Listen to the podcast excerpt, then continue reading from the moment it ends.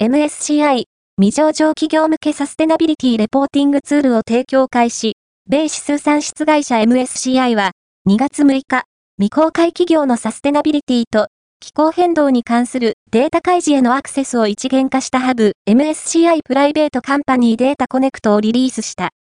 世界の未上場株投資における透明性の向上やリスク管理プロセスの改善につながるツールだ。ザ・ポスト MSCI 未上場企業向けサステナビリティレポーティングツールを提供開始。ファースト、アピアード、ON、金融、投資メディアヘッズ、ガイド、